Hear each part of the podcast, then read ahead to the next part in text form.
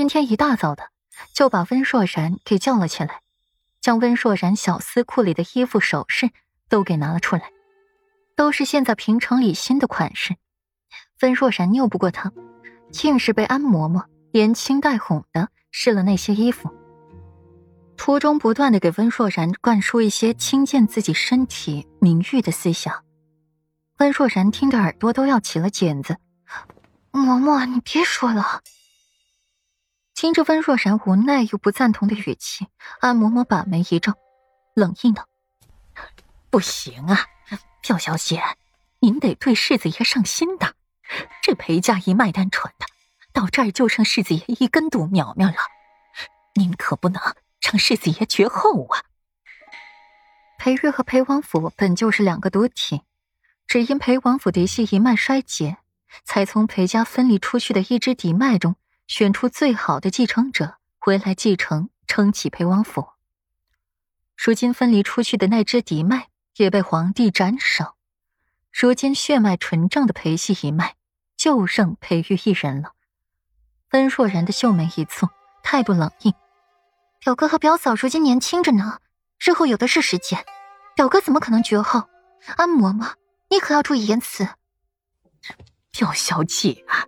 世子妃生不了孩子，见温若然依然不听话，安嬷嬷不禁又恨铁不成钢起来，一时疾言乱语起来。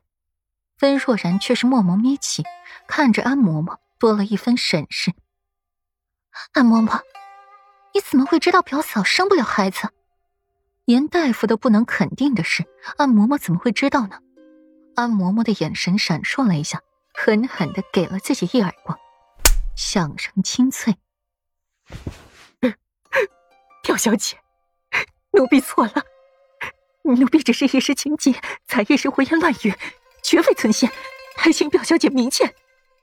一边说，一边鼻涕横飞，泪流满面，可怜的模样让温若然不禁心软。安嬷嬷，你这些话在我这里说说就算了，若是传了出去，我也保不住你。温若然闭了闭眼。到底是从小依赖的嬷嬷，温若然狠不下心对她说重话。是，奴婢知道了。可是奴婢也是为了世子爷着想啊。表小姐，您想想看，世子妃和世子爷成婚一年多了，这兔子一点动静也没有，会不会是世子妃不能够？嬷嬷，费劲的语言被温若然厉声打断。嬷嬷。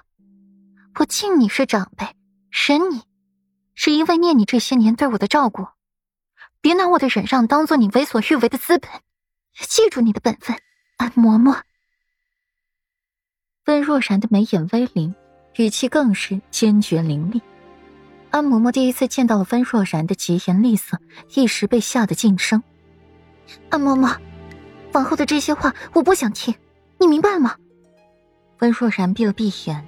到底是自己相依为命的嬷嬷，她狠不下心来斥责她。只是安嬷嬷如今说话真是越来越过分了。是，小姐，奴婢明白了。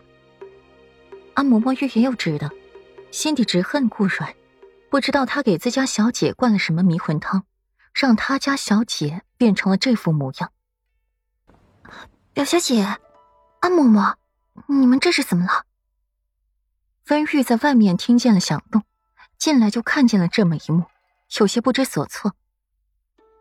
没什么，嬷嬷在帮我挑一些明日进宫穿的衣服。往年的赏梅节皆是在冰月的二十三举行的，今年却是往后延迟了一些日子，也不知道这是因为什么原因。正好，温玉，你眼光不错，帮我看看。温若然挑开了话题。对温玉，他不知道该说什么。可表嫂既然把温玉留给了自己，他也只好留下了。关于温玉的事情，他在王府里也没少听别的小丫鬟碎语，唯一能做的就是对她好一些。那表小姐，您觉得这件蔚蓝色的衣服怎么样？